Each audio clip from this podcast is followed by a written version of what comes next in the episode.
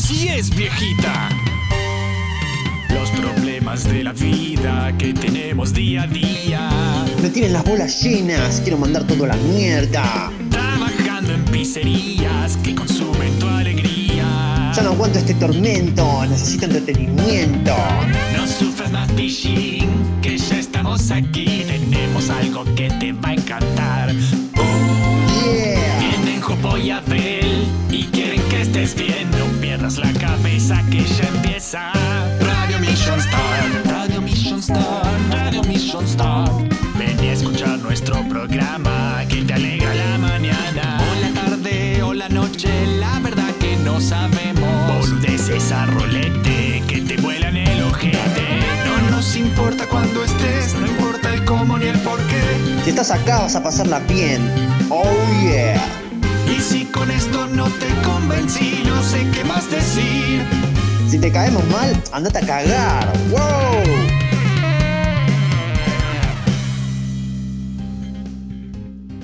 Bienvenidos a Radio Mission Start, el programa que te cuenta las historias de esa gente que posiblemente sepas quiénes son o sepas qué hicieron, pero no conoces realmente toda la historia. Y La verdad, la es que- verdad. es que es así, boludo. Todo el mundo los, los conoce, pero realmente no. Eh, eh, no son. Los conocen, pero no los conocen. ¿Y quién Claro. mejor para contar estas historias que nosotros, con todo el humor bizarro, la nerdeada cósmica y la incorrección política que tanto hace falta en estos tiempos? Porque nos chupa un huevo. más hace falta, más hace falta, Es más que, que, sí, nunca. boludo. eh, Es el peor. Es, hay gente que se está quejando de todo y es como. Hay cosas más importantes para quejarse, amigo. Y a Sí, nosotros, la verdad, que eso nos chupa un huevo. ¿sí? Y sí, ¿qué querés? ¿Qué se le va a hacer? boludo? Es así. Gente, hola a todos. Eh, mi nombre es Jopo, soy su anfitrión de siempre y hoy me acompaña esa persona tan especial, tan solicitada, que siempre me rompen las, pelu- las pelutas, las pelotas. No sé pronunciar las cosas ahora, pero siempre me preguntan dónde está el señor Abel. Hola, hola, ¿cómo andan mis querubines, boludo? ¿Cómo están todos? ¿Cómo estás? Eh, ¿Podés vos explicarle rápidamente, A más o menos a la gente, por qué te ausentás y reapareces cada mil años? Porque yo ya ¿Por se los dije, No. pero me, si me preguntan. Así que ¿Y, sí? vos. ¿Y qué, y qué va a pasar, boludo? O sea, con todo este pelote de mierda que está pasando con el coronavirus del orto, uno tiene que trabajar y te rebajan el sueldo y tenés que pagar los alquileres igual. Y todo estoy trabajando como un hijo de puta y sobreviviendo como, como se puede. Entonces, este, el, el tiempo que uno dispone, viste, para, para hacer las cosas que uno le gusta es cada vez menos porque uno queda más cansado todavía por lo Sí, otro. Sí, de hecho, Imagínate, no, ponele, eh, yo estoy haciendo el trabajo de tres personas en mi, en mi laburo. ¿entendés? Estoy haciendo el trabajo de tres personas y Es- encima me pagan poco. es que ¿cómo voy a boludo, es así. La gente no- a veces no entiende que Mission Start sale eh, con mucho amor, pero también Sí, con sí. mucho sacrificio. Y Por- sí, porque cuesta, boludo, encontrar Aparte, un espacio. algo que es muy importante, con todo lo que está pasando, tener la estabilidad emocional y psicológica para hacer algo y no sonar un bajón. O sea, yo trato, viste, de, de grabar con vos cuando, cuando tengo ganas, estoy de humor, porque si estoy de mal humor, boludo, porque tuve unos días de mierda de laburo, estoy recansado, estoy... La grabación va a salir para el orto, porque en Mission Star a mí me conocen, claro, me conocen como soy en, en buen estado, imagínate cuando estoy en mal estado. Si ya en buen estado me odian, imagínate en, en- en buen en mal estado, boludo. O sea, berrinchudo, con la rebronca, a las puteadas. Entonces trato de, hacer las cosas cuando estoy de, de- la mejor onda, ¿viste? Porque si no es un podrio. Yo creo que igual vos eh, tenés una, una magia que tipo estás para el culo, pero lo transmitís de una forma y lo convertís en algo gracioso. No sé cómo En algo especial. Sí, es, es bizarrísimo. A- a- hablando más de cosas lindas, buenas, eh, Mm. más allá del trabajo, ¿hay alguna, alguna serie, peli, jueguito que hayas estado viciando que quieras contar o recomendar así rápidamente? Este, bueno, sí, yo, este, ya que, que tiene que ver con esto de la cuarentena y todo, yo volví a retomar el DC Universe Online, que es un juego que ya ahora para muchos será como viejo, pero como yo soy un viejo choto y me gusta la onda retro, este, está buenísimo. ¿Sabes por qué en- particularmente? Porque en estas épocas de cuarentena, viste, como hicieron muchos juegos generales online, desbloquearon un montón de cosas gratis, viste, para, para fomentar el hecho de Y que... te para que la gente se y- meta, boludo. Claro, claro. Entonces, este, destrabar un montón de cosas. Así que si la gente quiere, este, quiere probar un juego que no jugaron antes, son fanáticos de cómics, les gusta DC y nunca le dieron la oportunidad a ese juego, yo lo súper recomendaría porque ahora está todo mucho más mejorado que antes y encima este, tenemos un montón de, de cosas gratis que te dan, ¿viste? Desde trajes, armas, looks, misiones, un montón de cosas. Entonces, si querés distraerte un poco de toda esta mierda, yo recomiendo ese juego. Perfecto. Bueno, yo por mi lado eh, hice un par de cosas. Me fumé toda la serie Dark de Netflix. No sé si la Oh, viste. es- esa serie. Yo Eh, vi los, las los primeros capítulos, no, bueno. Es una bizarrada. Me gustó el- la primera y la segunda temporada. Ya el final de la segunda no me gustó. Y la tercera temporada no me gustó nada. Y el final, una pija. Ah. Pero bueno, no, Ah, no- no- no voy a contar porque es muy largo de contar. Pero básicamente en eso desperdicié mi tiempo porque fue un desperdicio. Em. Después me vi de una sentada furiosa el viernes a la noche toda la serie Japón se hunde 2020, que es un anime, es un anime de catástrofe del director de Devilman Cry Baby, pero con unas animaciones que por momentos están bien y por momentos no están tan bien y dan No risa. están tan bien. Pero bueno, eh, después también edité como un enfermo todas las semanas, que es lo que hago siempre. Y el fin de semana estuve viciando mucho al nuevo Bloodstained Curse of the Moon 2, que Ah, está buenísimo. Es básicamente el Castlevania 3. eh, Sí, pero, pero se puede jugar de a dos este nuevo. Cool. Se puede jugar de a dos. Es, es lo mismo, pero se puede jugar de a dos. Es difícil como el orto. Y, y jugué todo el capítulo 1 con mi hermano. eh, y me salió bastante bien. Ya el segundo capítulo lo empecé a ¿Se jugar solo. ¿Se juega de a dos? Se puede jugar de a dos. Pero ya lo- cuando quise jugar solo, Uh, me rompió en el culo. Me rompió en el culo y no mirá lo puedo pasar. zarpado. Tenemos que jugarlo ese, boludo. Sí, ya lo- igual ya lo grabé todo con mi hermano. Porque eh, si- si- no. eh, es que si no, boludo, eh, hasta que esta cuarentena termine, igual hay juegos que estoy sí. guardando, hay, est- los estoy acumulando, pero hay juegos que estoy guardando para cuando vuelva a sacar a grabar, porque solamente Sí, tienen sí. porque todo lo hacen para el online ahora. Y, y los que tienen cooperativo local, que son los mejores, que a mí me encantan, Que son los que nos va a gustar a nosotros, no, lo- no lo- lo podemos los, jugar estoy, ahora. los estoy guardando. Pero bueno, después jugaremos Claro. algo online, eh, lo que podamos hacer, porque este no tiene online, este tiene local. Entonces hay que adaptarse. Ah, claro. Y, y gracias que salen estas cosas porque Konami es una caca y Konami no hace nada. Y Konami, el único juego de mierda de Castlevania que estaba haciendo, que era para teléfono, lo, lo cancelaron en la semana. Anunciaron que lo cancelan ahí porque no le gusta el dinero. No sé, porque Konami es una No mierda. Así que gracias que La verdad existen, que que toman existen decisiones los particulares. Sí. Sí. Bueno, hoy vamos a hablar. que un pollo. Em, vamos a hablar un poco, volviendo a los cómics, de la industria comiquera y de una de las figuras más importantes de los últimos años. Sí, ¿por qué? Porque supo decirle de alguna forma chupala a uno de los grandes titanes de la industria que era Marvel. Eh, el más momento. grande de los malvados titanes, diría. Sí, el más grande. Eh, así que vamos a hablar ya de este señor tan particular llamado Todd McFarlane. ¿sí? Vamos, vamos a hablar más que. Yo voy a hablar más de la persona, vos vas a hablar más de, de lo- de sus productos, la obra. de la obra que hizo. Porque creo que vos sabés más de la obra dale, y yo lo que vi un poco más del tipo. Así que nada, vamos a hablar un poco de eso, Soy de cómo se- fanático. de cómo se obra. convirtió en leyenda, que nos dejó todo esto y mucho más. Pero antes, muy, muy, muy rápidamente, vamos a escuchar unos súper minúsculos y breves mensajes publicitarios de nuestros amigos que también tienen sus propios programas o canales, etc. Así que ya arrancamos.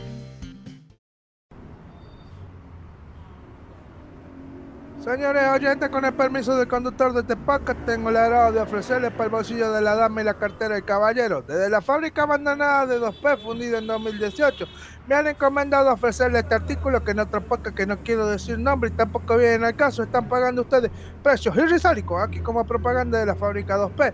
No venimos a pedir un Patreon, tan solo les regalamos un programa por semana. Señorita, si en su corazón tiene un like y una compartida, se lo vamos a agradecer. Joven, ya voy, un momento por favor. Lloren, chicos, lloren. Podcast por 2P, más que un podcast, una charla entre amigos. Cine, anécdotas, humor, cómics, anime y más. Encontranos en iBox, Twitter, Facebook, YouTube y en vivo por Twitch. El podcast con más integrantes que oyentes. Escuchanos. Dos niños santafesinos. un fueguino y cómo se dice a ese que es traidor a la patria, cipayo. Hablan de cultura pop. Escucha Kawabonga, el podcast. El programa de las necrolóficas, necrofílicas, no sé cómo se dice. Búscanos como Kawabonga Podcast en YouTube, iBooks, iTunes, ¿qué más? Xvideos y la sección que hace tu Llegó. Kawabonga. Laufa, bro. Mission Start, Mission Start. Reviews y gameplays vas a encontrar. ultra top, recoanálisis y mucho más. Cuando estés aburrido, buscando contenido de verdad, suscríbete a Mission Star. Oh yeah. Así es, viejita. Búscanos en YouTube como Mission Start y disfruta de todos los programas que Jopo y Abel hacen para vos. Listen, start.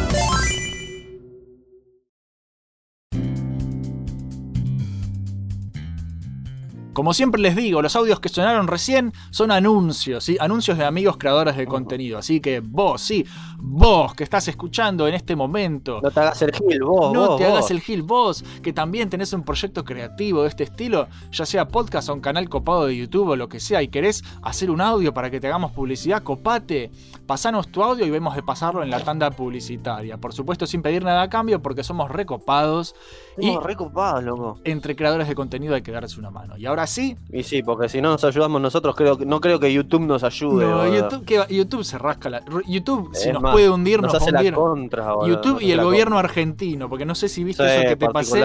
Que, que ahora los que promocionan productos de empresas tipo, no sé, te mandan un juego, te mandan un teclado o, o unos auris para que pruebes, te quieren cobrar un impuesto ahora. Porque Sí, siempre te van a tratar de sacar plata. Es un proyecto de ley que están haciendo que va a pasar en mil años, pero si pasa la verdad que es una vergüenza de país. Pero no importa. Pero bueno. Eh, ya estamos tan acostumbrados a que nos quieran sacar plata hasta los pedos que nos tiramos. sí, la verdad. Esto no nos extraña. Y ahora, así que ahora vamos a así. Comenzar con el episodio número 53. 53, igual que la peor línea de colectivo de Buenos Aires, que es el maldito 53 que yo lo odio. ¿sí? Es una mierda ese bondi. El, el 53, yo- eh, a mí se me se rompió las, se rompieron las puertas, se cayeron para adentro, casi matan a alguien. Yo estaba arriba. puta, y el tipo miró para atrás, no dijo nada y siguió. Es como, le chupa un huevo. El Sí, 53 sí, es, es la verdad, boludo. Y no viene nunca. Y siempre está No. lleno hasta el culo. Los colectivos son viejos, no importa. Vamos a hablar del, del episodio número 53 de Radio Mission Star que se llama Chupala Marvel. La Yeah, historia de Todd McFarlane. ¿Sí? Capo. Un capo. ¿Vos me podés explicar a mí Capo. rápidamente a ver quién carajo es Todd McFarlane? No, te voy a decir de la forma más. de la única forma que yo sé decirla. En los 90, Todd McFarlane, antes de los 90 en realidad, ya estaba trabajando para Marvel, ¿no? Sí. Fue muy revolucionario su estilo de dibujo, porque el tipo tenía como decir, vamos a llamarlo, una línea sucia cuando dibujaba, ¿viste? Es sucia, pero, fue pero responsable- detallista también. Claro, pero por eso sucia, porque los de, los- los- muchas personas en esa época, acordate, estamos hablando, ponele, creo que él estaba laburando para Marvel a fines de los 80 habrá empezado, ¿no? Sí. En esa época eh, se caracterizaban los dibujantes por tener un estilo muy limpio, ¿viste? Muy prolijo. Entonces él, él con lo- la cantidad de detalles que le agregaba a las cosas, este, muchos lo interpretaban como desprolijo, porque le agregaba un mon- montón de texturas, a un montón de cosas que incluso él detallaba mucha suciedad en las cosas. Entonces, este, cuando vos veías, por ejemplo, un dibujo del hombre araña de él peleando, ibas a ver que el hombre araña tenía el traje más sucio que la mierda, ¿viste? Porque, qué sé yo, se cayó en las cloacas, ¿viste? O algo. Sí, Entonces él hacía dibujos muy cargados. muy, ahora pero sí muy cargados. Pero, pero muy Muy cargados. cargados, pero en el buen sentido, sí. Sí, pero, pero ojo, Este- Mm. hay una cosa que me gusta mucho de los dibujos Sí. cargados de él, en particular, que es lo que le decían el spaghetti webbing en Sí, el Spaghetti Wayne, porque el- él hizo las el- el telarañas, mejor diseño- boludo. Sí, el mejor diseño del hombre araña en mucho tiempo. O sea, él fue el primero, el primer dibujante que hizo que el hombre araña se mueva como araña. Sí. ¿Viste? Vos veías al hombre araña con unas posiciones, ¿viste? Y unas cosas. Y los, ojos, lo- los dedos, ojos bien los de bicho ojos también. Bien de bicho. Las posiciones y los dedos, las piernas. Todo como él hacía. Era una araña humana, literalmente hablando, como lo dibujaba el hombre Sí, araña. es muy bueno. Claro, Muy y antes, de, y antes de eso, él este, también trabajó en DC y fue responsable de muchos buenos cómics de Batman. Él se caracterizó por hacer también un Batman. Eh, Batman año 2 creo que hizo. el sí. final de Batman año 2. Sí, lo cual mucha gente este, criticó esa historia. Yo la leí hace poco para, para hacer este, justamente hablar de ella. Este, y la verdad que a mí me encantó esa historia. Es muy particular y al mismo tiempo te muestran posta que un Batman que no es tan, tan viste, ay, no matar, no matar, no matar, como siempre lo hacen. Viste, él en ese cómic justo parece que se entera de, de que el asesino de sus padres está vivo y está libre. Y en un momento de la historia, viste que la tapa de ese cómic es Batman con una pistola Sí, es muy conocida por tener esa tapa. Este, bueno, ¿qué hace él? Bueno, él agarra el arma que él tiene guardada del asesino de los padres agarra el arma y va a ir a pegarle un tiro al chabón. Eso es lo que va a hacer Batman en ese cómic. Entonces mucha gente, viste, esto- estos pro vida de, de- de los superhéroes diciendo, ay no, ¿cómo va a hacer esto Batman? No, ¿cómo va-?" Escúchame, ¿cómo no lo va a hacer, boludo? Le mató a los padres el tipo, déjame romper las pelotas. Bueno, pero Estamos si- hablando. él Sí, pues, también mí me siempre. revienta, boludo. Eh, ¿Por qué Batman tiene que ser un pro vida, loco? Es un murciélago, es un tipo que vio. la- se le salpicó la sangre de los padres en la cara cuando los mataron. A mí la verdad que no me, no me cuesta imaginarme que Batman en realidad, si tiene que tomar una vida de un criminal, lo va a hacer. Claro. Pasó en los cómics muchas veces. La gente por ahí lo quiere olvidar, pero pasó muchas veces, ¿viste? Sí. En diferentes líneas. Bueno. Y Tom McFarlane ahí es cuando él se obsesiona con qué, boludo? Con las capas. A Tom McFarlane le, encanta hacer las las, capas. capas. más largas Sí. del mundo. De hecho, una de, unas la- unas de las frustraciones de McFarlane para mí, eh, dibujando Spider-Man, que está buenísimo el Spider-Man que no tiene capa. pero no tiene capa. Sí, sí, ¿entendés? sí, por Entonces eso como, hacía las oh. telarañas como las hacía. Eh, eh, y las telarañas son buenísimas porque le, Sí, rodean los brazos, se van a la mierda. Es- Sí. te, te deja todo sucio, ¿no? Eh, pero eh, Sí, sí, sí. eh, a mí me encantan las telarañas de Todd McFarlane, son increíbles. Bueno, para, para- para no adelantarme, básicamente hablo un poco del origen de Todd McFarlane y después vos seguís hablando de, de sus trabajos. Dale, Eh, dale. básicamente, el, el tipo canadiense de los años 60, eh, Sí. muy fanático de los cómics, siempre dibujaba, dibujaba, dibujaba, pero su plan originalmente no era ser artista de cómic, su plan era ser beisbolista profesional. El tipo Sí, le ama gustan el los deportes Le tipo. gustan los deportes. Es, una, es una, una, una especie una anomalía. Es una anomalía, de él, sí. porque viste que muchas eh, casi siempre a los que le gustan los cómics y estas cosas, los deportes no son muy. Sí, Muy- es muy- raro. Pero este Es tipo, particular. este tipo es particular. Porque le gustaba mucho el deporte, quería ser beisbolista profesional, pero nunca le fue bien porque tipo se fracturó el tobillo, algo así. Siempre es como que lo, Sí. lo rebotaron. Y es como, no, bueno, tengo que hacer esta segunda cosa que quiero hacer, que es dibujar. Viste, el tipo trabajó limpiando baños, vendió cómics en, en comiquerías, hace- tipo. Y todo el tiempo, y como no podía dársela de, de- de deportista, porque eh, el atletismo eh, se- era un tipo, fla- es flaquito, él es, o sea, Eh, es, es atlético, pero, pero no sé, se le rompían los huesos, no sé. La- Claro, no, sí, no no lo logró. No lo logró. hacerlo. Así que, ¿qué hizo? Se puso a mandar dibujos a editoriales todo el Mm. tiempo, todo el tiempo, todo el tiempo, pidiendo que lo acepten. Hasta que le dieron bola por fin, que creo que fue Coyote, el primero que, que dibujó. Eh, Mm. Pero nada. eh, o sea, muchas cartas de rechazo, muchas, sí, muchas. sí, lo que siempre pasa con todos. boludo. Hasta que le dieron bola también y terminó laborando en DC, que, que hizo año 2. Después en Marvel empezó haciendo Hulk. Después le- lo- lo llamaron para Spider-Man. Y ahí con Spider-Man es que la recontra pega mal, ¿sí? Sí, y, sí, y ahí saltó al estrellato. De hecho, empezó, a, Claro. empezó a ganar millones de dólares y los papás no sabían nada. Es como. Me cago de risa. Yo lo, lo que sé, por ejemplo, es que las ventas del Hombre Araña cuando empezó la etapa de él no se duplicaron ni nada, se triplicaron. Se como fue al choto, se fue al choto. Claro, creo que hasta entonces este, los cómics más, más, más vendidos eran de, de los X-Men en esa época, que en esa época creo que ya estaban dibujados por Jim Lee o estaban empezando. Y creo que fueron superados temporalmente por los del Hombre Araña, porque justamente con la dirección artística que él le estaba dando, Sí. fue algo resarpado. Es que, boludo, fue- vos pensás que es que eh, el, el- justamente una de las cosas que más adelante quiero charlar en algún programa capaz, que es el cómic americano versus el cómic europeo, que es más detallado, porque, eh, o sea, sacan, no es que sacan mensualmente, sino que sacan Claro, claro. cuando se les da la gana, pero cuando te lo sacan, lo sacan todo recontra detallado de los fondos, etcétera. Este Claro, tipo... porque casi siempre son novelas gráficas que tienen un principio y un final. Claro, bueno, Todd McFarlane básicamente agregó el- la cantidad abismal de detalle, Sí. esa, la calidad, es un subidón de calidad inmenso sí, sí, al, sí, cómic. Y, y entonces, y al cómic que sale todos los meses, ¿viste? Entonces Claro. es como buenísimo. También es el, eh, fue el primero que dibujó a Eddie Brock, me parece. Sí, Eh, sí, sí. Él, él- él se bueno, justamente uno de los problemas por los cuales vamos a hablar de sus peleas con Marvel, justamente fue una de estas. Él dijo que él era creador de Venom Sí. Y no, no me sorprende porque si vos ves el diseño que tiene Venom, es muy Todd McFarlane el diseño que tiene Venom. Este, Sí. todo- estos ojos, esas bocas, ¿viste? Ahí ya empezó él con las lenguas y los dientes, porque él, fíjate que en Spawn hay millones de bichos dientudos con, con lenguas, ¿viste? Y baba, toda esta mierda que le gusta hacer a él. Y antes de eso, él también fue responsable de la, la creación de diferentes personajes secundarios que en cierta en esa época no, Marvel no le dio crédito para nada. Por ejemplo, como Prowler. Nunca- pero ¿qué, qué, qué te esperas de Marvel? Claro, Bueno, ese es un bueno, gran problema. Todos los que vieron, que la deben haber visto todos, me imagino, ¿no? Este, Welcome to the Spider-Verse. ¿Viste Sí. el personaje ese Prowler que aparece? Que Sí. es el, el que era el tío de Mike Morales en esa dimensión. Sí. Bueno, ese personaje lo inventó Tom McFarlane en realidad. Y en, en cómics viejos encima del Hombre Araña. Y si vos te fijas en el diseño de ese personaje, vas a ver que ya ahí, desde ahí tenía la idea de esta onda Spawn. Sí. Porque este Prowler es muy parecido a Spawn, pero con otros colores. Viste que lo tenía violeta y verde. Sí.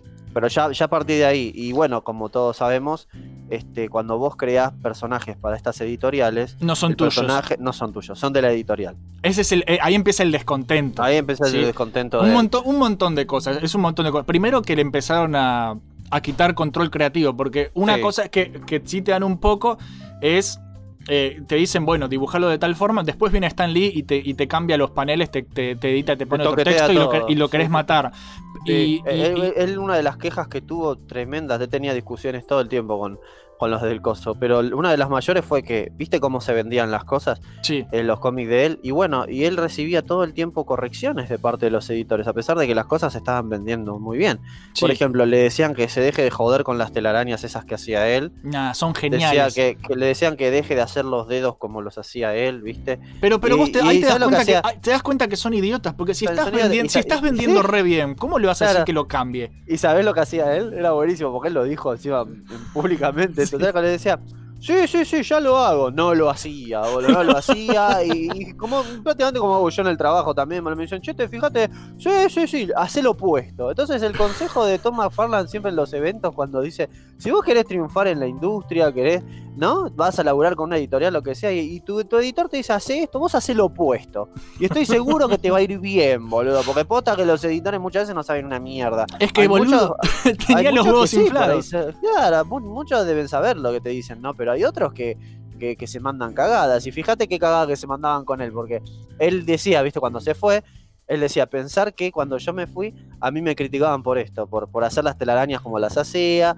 por hacer ¿no? los ojos de Spider-Man como los hacía. Y después cuando vino el nuevo dibujante para el hombre araña, le dijeron, che, che, hacé las telarañas de esta forma y los ojos de esta forma, que es como las hacía él al final, sí, boludo. por eso. Así que, ¿quién Eh, tenía eh, razón? Es que es una hipocresía. Por eso siempre, siempre se peleó eh, con Marvel dentro de, de- de- de la empresa. Tipo. Sí, sí, porque, porque a ver, él tenía muy buenas ideas, pero o le decían que las cambiara, le- eh, eh, se las apropiaban otros, las ignoraban. Sí, sí, sí. Y, y llegó un punto que se cansó, tipo, se empezó a hacer el pelotudo dentro de la empresa, tipo, eh, faltaba las reuniones, no cumplía con las fechas, le pedía a otros artistas que dibujen por él, o sea, Sí, él- sí, empezaba a hacer la suya porque obviamente no, tiene no- esta cosa de espíritu no se libre. podía. Claro, y yo me acuerdo la primera vez cuando era pendejo, un pequeño Abelín, imagínate un pequeño Abelín, Sí. y compré un cómic del Hombre Araña que justo estaba dibujado por él, y prácticamente me dio miedo cuando lo vi, boludo, porque era tan, tan, tan fuerte, viste, el estilo de dibujo del chabón. Es, me- es medio oscuro. Es muy, mucho, más, mucho más adulto que los otros cómics de Spider-Man que Y eso es visto. otra cosa que no le gustó a Marvel tampoco. Exactamente, Porque Marvel y quiere en- que sea para, para todo el mundo Spider-Man. Sí, ¿viste? las pelotas, viste, y la, y la historia re, re zarpada, Bueno, re fea, Ah, ah, ahí hay una estupidez. A mí me, me parece. A ver, es como, como ahora, a ver, ahora por ejemplo Star Wars, eh, no, no ahora, el Star Wars de antes, Sí. el del universo Mm. expandido. Pero algo que podés hacer, vos tenés una franquicia, vos podés Sí. dentro de una franquicia hacer contenido apuntado a un público y contenido apuntado a otro público. Claro. Tipo DC tenés los dibujos para nenes tontos y tenés cosas más maduras. Claro, ¿sí? sí. Y no hay problema, con, con Spider-Man po- podés hacer lo mismo. Con, ma-. Pero Marvel con Spider-Man es, es como Disney con Mickey, ¿viste? Es- Claro, claro, eh, Lo. Cuidan porque es la gallina de los huevos de oro, no quieren que le pase totalmente. nada. Totalmente. Y esto era muy parecido también a lo que le estaba pasando en ese momento a Jim Lee con los X-Men. Sí, O sea, Jim Lee también, es un dibujante que no necesita presentación. Era un, tenía un dinamismo y una calidad increíble. Y también su, su visión artística era más adulta acerca de los X-Men. Por ejemplo, este, había. Este, él fue el inventor, creo que él diseñó a, a Psylocke en los Sí. X-Men, ¿no? Y todos conocemos a Psylocke, o sea, es un personaje sexy el diseño que tiene sí. estaba apuntado, ¿viste? Como este, este, estos cómics de los X-Men no son para nenitos, o sea, es un poco más adultos, ¿no? Porque tenías diseños bastante. Y no solamente dibujaba sensual a las minas, a los tipos también. Sí. Entonces, este, eh, los cómics de los X-Men también por eso se vendían tanto, porque ya había otro público. ¿Entendés? Había minas que decían, ay, loco, qué bueno que está Guepardo, y había otros tipos que decían, che, qué bueno que está Psylocke. Es como que pasaba eso. Y a Jim Lee también le estaban rompiendo la Es que, boludo, el, el- el público evoluciona también. Sí, Ten- por tenés que, que sí. que adaptarte. Y claro, y, y justamente este, eh, él y Jim Lee y otros artistas más que voy a tener que nombrarlo, aunque no me gusta nombrarlo. Rob Liefeld. Ah, bueno, Liefeld- pena ser, Liefeld es un petoide, pero bueno. Bueno, pero tiene que ver con, con- Tiene que con ver, lo que va a porque- venir después, ¿no? Claro. La cosa es que Marvel eh, medio que se arriesgó, le, le dijo que, que- que podía hacer eso. Es como que le dieron la Sí. posibilidad de hacerlo y no les gustó un carajo lo, lo que hizo. Porque Todd McFarlane justamente quería hacer algo más adulto, más serio. Claro, eran más zarpados. sí. Y había, había, había cosas duras, había corrupción policial, ha- había, Sí, casos de, todo. viola- de violación de niños, Había, cocaína. cocaína, así, drogas fuertes, así, Drogas en un, fuertes, en un cómic de, de Spider-Man. Y es como, oh, y- había muchas tiendas que medio que no querían saber nada, lo rechazaban. Entonces Marvel se asustó. Y, y además es como que también eh, hay una hay un panel que, que, que le están clavando en el- en el ojo un cuchillo. ¿Cómo se llama? El grandote de los X-Men. Este, ¿Qué? ¿Coloso? A Coloso. No, Coloso no, el malo. Eh, Juggernaut. Eh, Juggernaut. Le están clavando un cuchillo en el ojo, una cosa así. Y, Claro. y- y le dijeron, ¡ay! Es muy violento. Y, y, y, Todd McFarlane, vos lo ves en, la- en las entrevistas y dice: Eso pasa todo el tiempo en los cómics. que me vienen a hinchar las pelotas? Claro, porque Marvel en realidad ya se la había agarrado con él. Sí, sí, lo tenían Sí. re agarrado de punto al chabón. Y, y, y como Marvel dio marcha atrás, ahí es cuando. Eh, Cuando el tipo este se cansa, y ya era una re superestrella, ya era una. eh, fue uno Sí, de, la- ya de la- era de los muy- primeros rockstars así zarpados, porque el tipo sí, salía, justa- hablaba Aparte con era, los era, era- era- como te digo, era pendejo y, y Jim Lee también y el otro pelotudo también. Entonces pasa lo que, lo que pasa. Estos se ponen a hablar, ¿viste? Y están bastante cansados de creación de personajes ahí que, que no, no, no tienen la libertad que ellos les gustaría tener. Entonces, este, lo que es un cago de risa fue cómo fue que lo hicieron, boludo. Porque ellos se pusieron de acuerdo, ¿viste? Y se querían- organizaron para el motín. Se organizaron para, para ir a, a decir la posta en realidad. Entonces, este, ves que ellos fueron un día, viste, que no había nadie en el edificio de Marvel, viste. Fueron a hablar con el editor en jefe, creo que era, viste. No sé si era Stan Lee o quién era el que estaba ahí, ¿no? Pero ellos dijeron que querían hacerlo así porque querían hablar con una persona sola, no querían hacer un escándalo acerca de esto. Sí. Y están yendo, viste, y se cruzan con el editor que ellos odian, viste. Y el editor le dice, eh, chicos, muchachos, ¿qué hacen acá todavía? Ya es tardecito, ¿a dónde van? ¿A dónde van? Nada, vamos a hablar con el editor en jefe porque queremos, bueno, los acompaño, chicos, los acompaño. La puta, bueno, los acompañaron, viste. Entonces ve que el chabón, bueno, va, se siente y le, le dicen, viste, que, que este que no sienten que tengan la libertad creativa que quieren tener, que piensan que encima les estaban pagando una miseria, porque sí, se caracterizaba por eso también esta editorial, Y ¿viste? sí. Por pagarle a sus superestrellas dos mangos, a pesar Ah, de que. y otra, otra cosa, sea, otra cosa que, que en su te interrumpo muy rápido. Otra cosa que en su momento le, le- le molestó a, a McFarlane sí. es que sin- sintió que se aprovechaba de los fanáticos a- Mm. con lo que eran las variantes de las tapas para vender Sí, sí. varias veces la misma historia. Y una de las cosas que él se quejaba era es que sí, que lo- los fanáticos de ahora eh, compran mínimo dos cómics, uno para, Sí. para leer y otro para conservar en un plástico por siempre y guardarlo en un cajón. ¿viste? Y eso también le molestó. Eh, Es, que que- es- estaba bastante en contra del comercialismo forro, viste, que hacían en esas épocas. la- Sí, pero ya voy a, a opinar algo aparte de eso, que más en el futuro, porque él ahora se quejaba de eso, pero después es como que se dio cuenta que era un mal necesario. Pero eso Claro, viene después. claro, sí, sí. Lo que pasa es que es parte de la industria. Si vos no, no haces esas cosas, no, no vas a ganar el doble de lo que entendés. Terminás en números rojos o muy justitos. Claro. Entonces, este, justamente pasó eso, ¿viste? Y esto es un cago de risa porque Jim Lee contaba que este, Tom McFarlane fue el que habló esa Sí. noche, ¿viste? No dejó hablar a sus compañeros, ¿viste? habló él solo, ¿viste? Pero, pero él habló lo que habían acordado, ¿viste? Si los otros no abren la boca en el momento de la discusión, ¿viste? Bueno, Claro. se joda. Y fue chistoso porque, bueno, les dijo esto a Marvel, ¿no? Que, que estaba cansado de que le rompan la pelota, que no les pagaban un mango, que esto y lo otro, ¿no? Y el editor en jefe les dio como un- una especie de, viste, de, de- de contrato nuevo, ¿no? Le- una Sí. proposición. Les dijo, bueno, miren, muchachos, ¿qué les parece si le pagamos el doble? les damos un poco más de libertad creativa, pero igualmente nos van a tener que presentar este, todo su trabajo y ver que esté todo bien. Y aparte, y sí, lo- los personajes que creen acá siempre van a quedar bajo el sello de Marvel. O sea, si ustedes se van a otro lado, el personaje se queda acá igual, ¿viste? Sí. Y fue cago de risa porque Jim Lee dijo, bueno, eso no parece un maltrato, y Thomas Farland dijo, no, no, no, no, no, chupala, chupala, chupala, o nos das todo o no nos das nada, o nos vamos a la mierda, ¿viste? O sea, así Sí, re caliente. sí, sí, sí. Y el tipo le dijo, bueno, si no les gusta se pueden ir, porque, bueno, ¿sabe qué? Nos vamos a ir, y no solo nos vamos a ir, nos vamos a ir y vamos a fundar nuestra propia editorial para hacerles la contra a ustedes, Sí. putos de mierda. Reputeó, era Sí, reputeó. sí. Y, y era chistoso porque Jim Lee y Ron Life estaban sentaditos, ¿viste? Sentaditos mirándolo y el tipo estaba parado moviendo los brazos, ¿viste? Diciendo, son todos unos putos, bla, bla, bla, bla, bla, bla, bla. Y agarró y dijo, vamos, vámonos, muchachos, vamos. ¿no? Y nosotros, bueno, chao, nos vemos.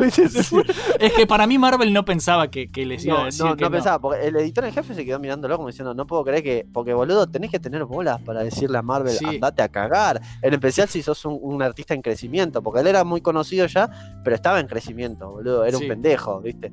Entonces ve que se están yendo y sabes que él los corrió el otro, el, el editor. Los corre y le dice, che muchachos, miren que si tienen- llegan a tener algún problema, siempre van a tener las puertas abiertas acá. Sí, sí. Me recuerda a tu jefe, sí. Si, si- si- si se van a la- si, les va para el orto, vuelvan acá a mendigar que nosotros siempre una moneda les vamos a tirar. ¿viste? Sí, hijos de Cuando puta. le dijo eso, viste, como que Todd McFarlane los miró a Jim Lee y al otro y dijo, ¿saben qué? ¿Realmente creen que no podemos hacerlo? Les dijo, ¿realmente creen que, que- que no tenemos lo que se necesita para hacer nuestra propia, nuestra propia cosa? Bueno, ahora vamos a mostrar. Entonces, haciendo una inversión, ¿viste? De lo que eh, Sí, habían ganado. Se rearriesgó, se rearriesgó. Sí, Había ganado sí, bastante, pero fue una. En palabras de, de la mujer de Todd McFarlane, dijo que, que medio que no estaba de acuerdo. Y no, Por- porque porque- es el, fue, es el mayor riesgo de tu vida. Porque Él agarró todas sus inversiones y las, las centró en esto. Y no solo eso, pidió préstamos al banco. Y los otros dos hicieron prácticamente lo mismo. A todo esto hicieron como, entre ellos tres, un súper acuerdo. Sí. ¿Viste? De vamos a invertir todos lo mismo, vamos a sacrificar lo mismo.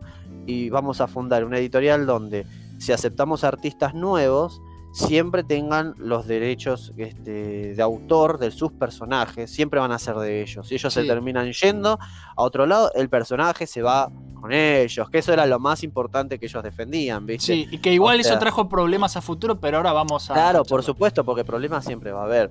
Pero la, la- la propuesta para mí es, es buen- es buenísima lo que querían hacer ellos. Es que es, es que es libertad creativa. Esa Libertad es la gracia. creativa plena, esa claro. es la, la gracia de Image Comics, que es esta editorial que fundaron, que es claro. que es, es justamente es una alternativa para creadores que quieren hacer sus propias historias. Claro. Sin guionistas ni están chorros en el medio. ¿sí? Exactamente. Sino que vos haces tus guiones para tus personajes y no tenés que cederle los derechos a, a- a- a Image Comics. No, son Ese tuyos. ¿sí? Tu tema, personaje los es derechos. tuyo. Tu personaje Claro, es tuyo. claro. Y esto también llamó la atención de muchos artistas frustrados porque laburaban en Marvel, laburaban en DC, no tenían verdadero control No, sobre sus no, no. historias. Y ahí es cuando ¿sí? empezaron a entrar.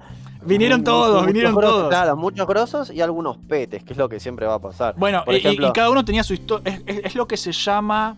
Eh, como am- a- me sale Umbrella Corporation. Sí, Eh, sí, no es Resident sí. Evil, es, es una empresa paraguas, es, es como que te protege. Es lo que hace eh, Devolver Digital con los indies. ¿sí? Claro, Eh, claro. eh, o sea, te, te pongo la plata, lo distribuyo, pero el juego es tuyo. Sigue siendo Claro, independiente, tenés totalmente. libertad creativa. No tienen influencia sobre el juego, lo distribuyen.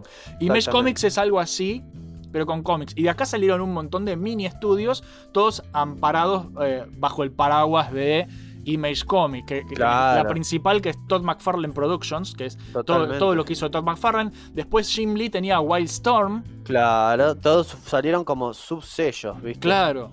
Que después Y cada uno se fue por su lado y qué sé yo, pero al Claro, principio sí, estaban sí. todos eh, dentro del mismo lugar. High. Highbrow, Highbrow Entertainment es de Eric Larsen. Claro. Jim Valentino tenía Shadowline. Claro. Y después Mark Silvestri es el creador de Top Cow Productions, que también después se supo ir por su lado, que son los que hacen Witchblade, ¿viste? Claro, de sí, Darkness. todo- todo un montón, un montón. De, de acá bueno, salieron un montón de Un cosas montón de grosas. grosos, claro, claro. Ellos con el tiempo le dieron oportunidades a artistas que nadie les daba. La- al menos en este nivel, viste, de libertad. Sí. Porque una libertad increíble. Y Por no te- ejemplo, y- los y que, no te- los y que no tengo te- que y- destacar mucho como artistas eh, así, dibujantes resarpados y Sí. creadores también de personajes. Por ejemplo, Sam Kate con Sí. The Max. The Max nació en Image. Sí. The Max, es, es- para los que no conocen, es un cómic de la putísima puta madre. Y tiene una serie animada también que la súper recomiendo. Que voy a tener que hacerle una cueva de ver un día porque Sí. es una obra fantástica. Para que ya lo Y anotes. también son héroes, son héroes, este. Image se, se caracterizó por hacer héroes raros. Héroes raros en circunstancias raras. Y The Max no es la excepción, ¿viste? Era un héroe muy raro, muy particular.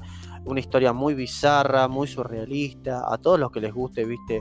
Influencias de, de fraseta, pero con historias surrealistas y, y al mismo tiempo género de superhéroes extraños. Es un cómic más que recomendable y la serie también. Este, entonces cada uno, este, cada uno de los artistas que trabajan acá tenían su propio personaje. Y, acorda- y acordate, acordate que casi me olvido de, de nuestro amigo Rob, Lef- Rob Liefeld, que, tiene- tenía, que tenía Extreme Studios y con este hubo problemas. Este es el que causó problemas dentro Este fue el que arruinó todo, si me preguntas a mí, toda la confianza que, que había entre ellos. Este tipo Porque- no sabe nada. Eh, Ah. claro, fíjate, esto es lo que. el- para empezar, vamos a hablar muy poquitito, porque no se lo merece. Vamos a hablar un poquitito de Rob Liefeld. ¿Quién era Rob Liefeld? Rob Liefeld es el tipo de persona que se sube al barco, ¿entendés? O sea, un barco que despegó sin él y un barco que, que- que no lo armó él. no- Eh, eh, es, él es el, es- que, el que aporta menos en el trabajo grupal del colegio. Y él estaba, estaba ahí, ¿entendés? O sea, Sí. ¿por qué no me gusta Rob Liefeld? Bueno, vos viste los dibujos de Rob Sí, Liefeld. Si vos ponés son en Google horribles. imágenes, Rob Liefeld dibujos, vas a encontrar un montón de imágenes chistosas. ¿Por qué? Porque dibujaba para el orto, Jopo, esa es la verdad. Dibujaba mal el tipo. El tipo no sabía nada de proporciones y, y- y llevaba todo a un nivel de ridiculez tremendo. Por El ejemplo, tipo- el que tipo- son los el- músculos Sí. en los superhéroes. Es que el- el- este es un tipo que se jactaba de que él podía dibujar un cómic mientras manejaba en el auto. Sí, O sea- es un, un súper creído. Y para colmo, su estilo, si me preguntas a mí, siempre fue una, una, una copia burda a lo, a lo que hacía Jim Lee.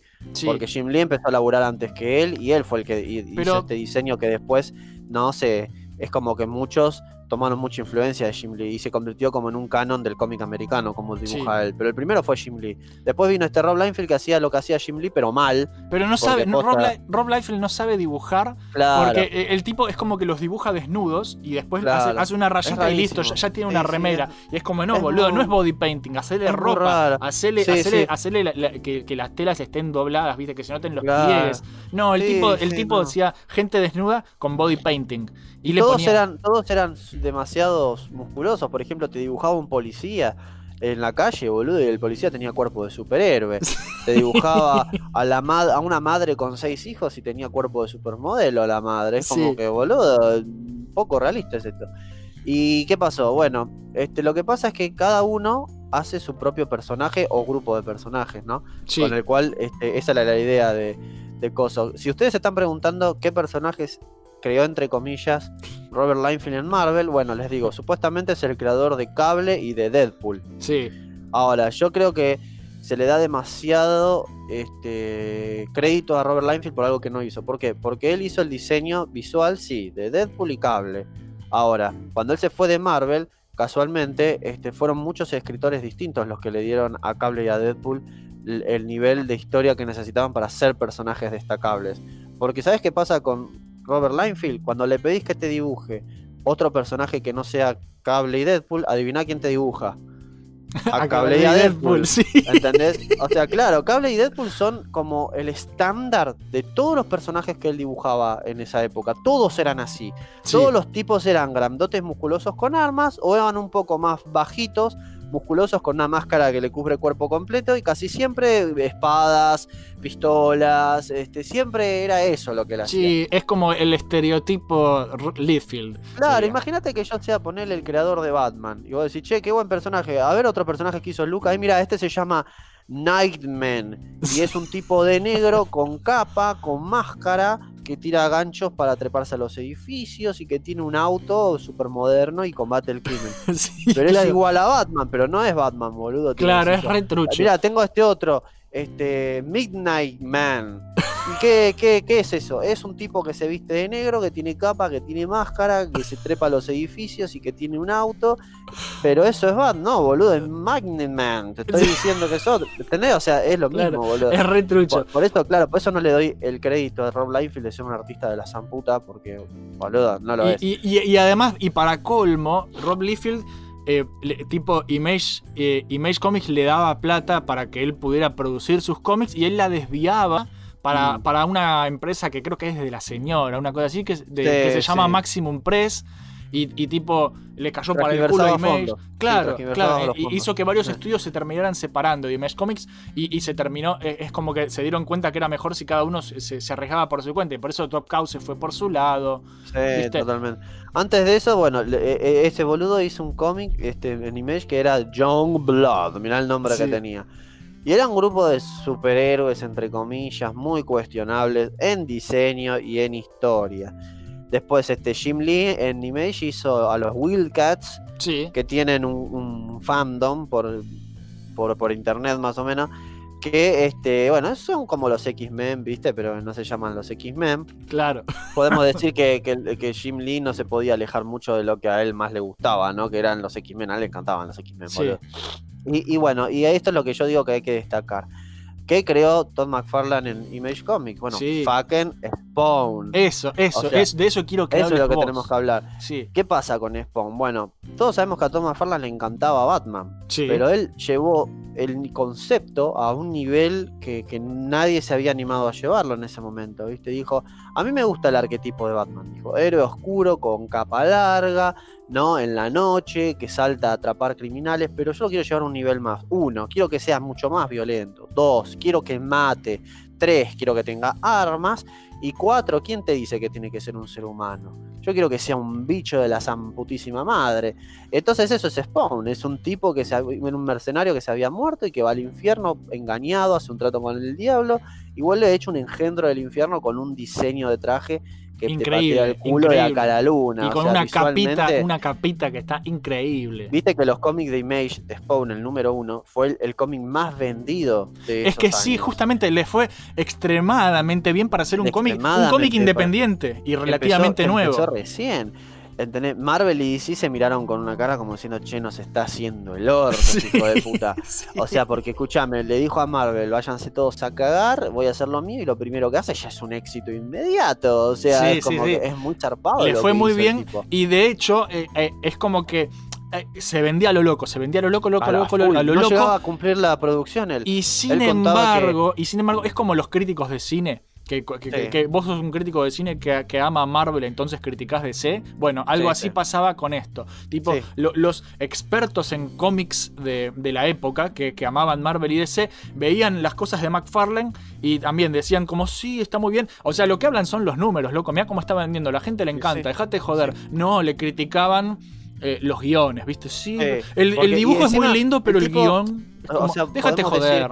Que es eh, tiene su, su, su ego McFarlane, su ego Sí, lo- profesional. eh, pero sí tenía, pero tenía cierta humildad también, porque él en entrevista, yo lo vi cuando habló de los críticos de los guiones. ¿Sabes lo que dijo él? ¿Qué? Dijo, nosotros no éramos escritores. Dijo, éramos dibujantes.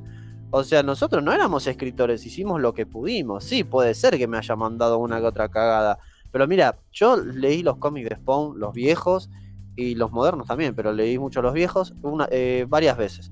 Y sabes que el guion no está para nada mal. No, boludo, para un- nada. es muy, muy- buen guion. Y si vos me decís que fue su primer guion, encima fue su primer guion, fue un éxito total.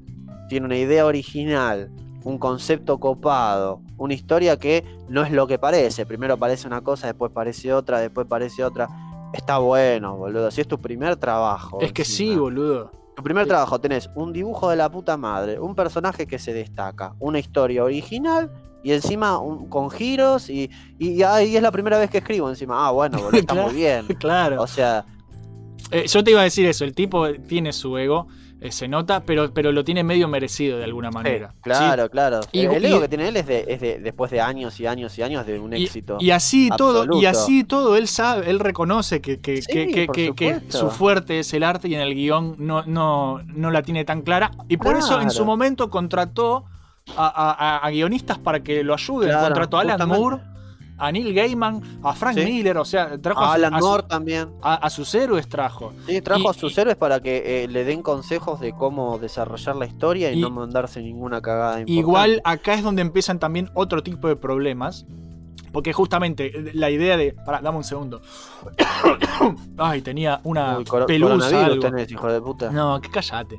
Eh, eh, la- justamente, como decíamos, que la gralla de Image Comics era que vos eras dueño de tus personajes, pero si Sí. vos traes a un escritor aparte, Sí. eh, ¿qué pasa cuando ese escritor crea un personaje para tu cómic? Claro. ¿De quién es?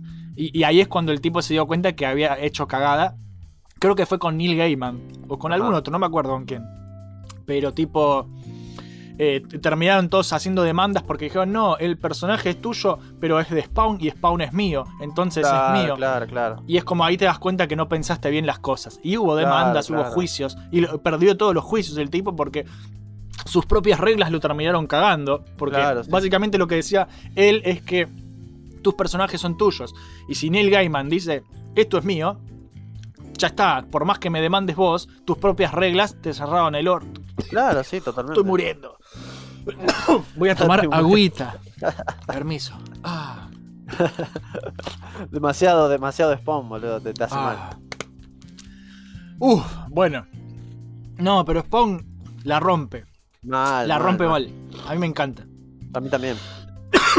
Listo, ya estoy bien, no te preocupes. No me. Ah, no te mueras, boludo. Ah. No, bueno, hablemos un poco de. Uy, perdón.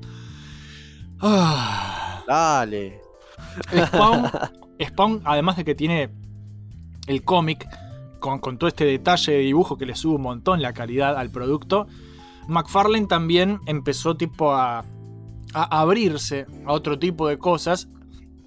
Hizo Todd McFarlane Entertainment, ¿sí? que es el estudio de animación de él y de cine. Claro. Y ahí vos ahí habla, la- la un poco vos de- de, animada, no solo del cómic, sino de serie y, y de la película también. Habla, vos habla de eso mientras yo voy a tomar agua y me recupero. Bueno, con el exitazo que tuvo él con, con los cómics, creo que lo primero que vino, lo que siempre quiso hacer el chabón y tenía una obsesión y yo lo entiendo totalmente, es con los muñequitos. El Sí. chabón empezó su propia eh, línea de figuras que era McFarlane Toys, que no solamente hacía lo- los muñecos de Spawn, sino todo lo que era de Image. Empezó a hacer figuras de los personajes de Image. Sí. Este, salió la primera línea que era de los muñecos de Spawn, el cual yo lo tengo. Tengo dos versiones de Son- ese mismo Spawn. Son Estaban lindísimos, bárbaras. boludo. Estaban buenísimos, boludo. Y este, y bueno, como vos decís, hizo este, este fundó esta eh, compañía para entretenimiento. Los que lo te- que- o Una cosa, lo que tienen los muñecos Sí, que tenían un nivel de detalle de la es que sí, madre, igual que el cómic. O sea, no es que solamente son pedazos de plástico pintados, sino más para juguetes. Son Claro. figuras de colección. Ya es, ya Sí, es, sí, es sí. apuntado, es lo mismo que, que lo que, que los cómics de él. Son apuntados a un público más adulto. ¿sí? Claro, no, son no eran figuras. cosas para la que vos le comprabas a, a tu nenito para jugar, ¿viste? Eh, son, eran historias y personajes. Me acuerdo que una de las cosas que la gente se sorprendía mucho en los primeros cómics de Spawn era de cómo terminaba un este un- el, hela- el heladero que era pedófilo. el heladero ¿viste? pedófilo, sí. Sí, sí, que en esa época todos estaban acostumbrados a este factor de, de este, lo agarra el héroe y lo lleva a la cárcel y al final del cómic de Spawn de ese tipo, el tipo terminaba colgado de cadenas en la jefatura de policía, todo empalado y clavado por palos de helado, cucharas de. ¿viste? Claro, es que, Hecho es- mierda es, que el tipo. con el un tipo- cartel, el- sí, un cartel pegado en el pecho que decía, él, él hizo a los niños gritar, entonces yo lo hice a él gritar. sí. O sea, re zarpado. Bueno, es que Entonces ju- ya- justamente esas cosas que es un poco a la, a la misma editora, que era Wanda, la mujer Sí. de, de Sí, cosas, sí. le impresionaba eh, la violencia con la que. Por ejemplo, hay, hay un panel que, que le impactó mucho a Wanda, la, la editora, que fue tipo el heladero.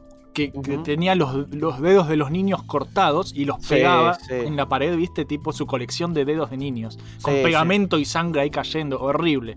Sí, sí, sí, eran escenas muy, muy grotescas, ¿viste? Sí, Y sí. justamente en las historias estas, lo- los hijos de puta recibían lo que se merecían, ¿viste? Y Sí. al mismo tiempo convertía a- al, al cómic de él, para bien o para mal, en un cómic muy polémico del cual todos hablaban. Sí. Todos hablaban, o sea, y cuando salió la serie animada bajo el sello de McFarlane Entertainment, no fue la excepción. Yo me acuerdo, por, por ejemplo, La, la, H- la produce HBO esa. Claro, HBO, to- todo para adultos hasta el orto, la misma cosa que hacía Cuentos de la Cripta. Sí. Y justamente lo que pasa es eso, que este, cuando sale anunciada, yo me acuerdo que no sé a dónde carajo vi la propaganda. Y me acuerdo que decía, no, mira esos dibujos, muy, muy zarpados, no, yo lo quiero ver, yo lo quiero ver. Y ves que la, el- la propaganda te decía, esta serie animada no es para niños ya que contiene sexo, drogas y el infierno. sí, boludo. todo, o sea, A todo, la todo. mierda. Entonces mi vieja escuchó eso y dijo, ni en pedo ves esta serie. Y yo dije, la puta. Pero bueno, eso le, le pasó con, también con la serie animada de The Max. Viste, ahí ya cuando empezaron a salir estas cosas que, que, que no eran para, para cosas, no Y eran no para son, niños, es que no son, claramente no son para niños. O sea, es lo primero que te aclara. Claro, claro, y está buenísimo que el, que, que el tipo haya apuntado a ese público, loco, porque está bien, los chicos tienen que tener su nivel de entretenimiento, pero no puede ser que esta rama artística, ya sean los cómics o las series animadas, no estén apuntadas para adultos, porque, porque esa, esa rama artística no, no puede tener entretenimiento para adultos, es, es retrucho, tiene que haber, boludo. Claro. Mira, ya, ya de la serie, en algún momento, le aviso al público que Abel más adelante va a producir más un video hablando bien de la serie que la queremos Sí, mostrar. Les va a volar la cabeza. Pasa que se está atrasando porque se sigue extendiendo la cuarentena, chicos. Claro, pero ya lo vamos a hacer. al- ya lo vamos a hacer. Apenas terminara el primer periodo de la cuarentena de mierda. Sí. Este, cuando se pensaba que iba a terminar pronto. Nos íbamos a juntar y íbamos a hacerlo. Bueno, Pero bueno, tengan paciencia, mierda, tengan lo haré. Va a estar paciencia. más atrasado que el orto, Bueno, pero bueno. otras cosas que hizo con esta productora de animación fueron varios videos musicales, ¿sí? La que es Duty Evolution la produce su equipo. Sí, sí, Eh, sí, y totalmente. Y También este el Freak on a tema Leash. de Land of Confusion de sí, Disturbed Disturbed, y Freak on a Leash de Korn también. y Freak on a Leash of Y Con, son todos sí. videazos, boludo. Son los- es la trifuerza de los videos animados musicales. Lo que pasa es que él con la animación hizo más o menos lo mismo que hizo con los cómics. Le ponía un nivel de detalle y de trabajo que no se, no se veía en otro lado, ¿entendés? Le ganaba a todos, boludo. O sea, mira, a mí me encanta, soy fanático de la serie de, de Batman de, de Bruce Timm, pero incluso le ganaba esa en nivel de detalle de animación. Sí. Y lo que le pasaba a HBO, que tenía un placer culposo con la serie de Spawn, era justamente eso, que era muy cara de hacer, boludo, era muy cara de hacer. Este, los animadores contaban que cuando tenían que hacer las cadenas de Spawn o hacerlo a él de traje completo era un dolor de huevo. Sí, por eso tenés, por eso tenés tanto, atrás por eso tenés tanto negro, Farland, tanto entintado. este, "Mi- mirá, mirá, mirá, tenés que, acá tiene el traje así, esto tiene así, tiene ta, ta", y se volvían locos, ¿viste? Pero quedaba como quedaba madre, increíble, boludo, quedaba increíble. Aparte, sabés que laburaban, laburaban un montón de capos que habían laburado en la serie de Es que, boludo, ese, ese, ese es el precio. Sí, eh, Duty Evolution es- tiene incluso el mismo estilo. Claro. Pero ese es el precio de un buen producto. ¿Entendés? El tipo sacrificaba eso.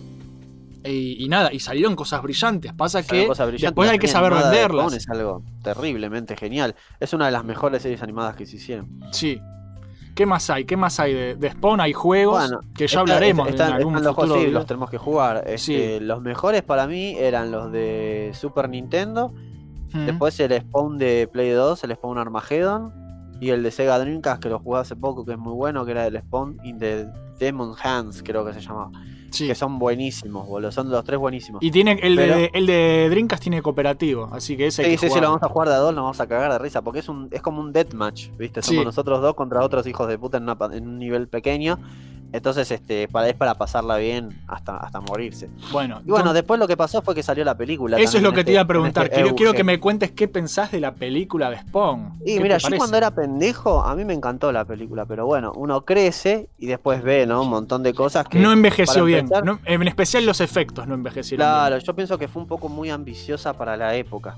Pero sé que esa película tuvo un millón de problemas de producción. Y Un porque además millón. tenías, tenías atrás a Todd McFarlane, perfeccionista, Claro, tratando de, claro. que salga En perfecta. realidad, esta película tiene como una hora de Sí. cosas que no se, no se pusieron.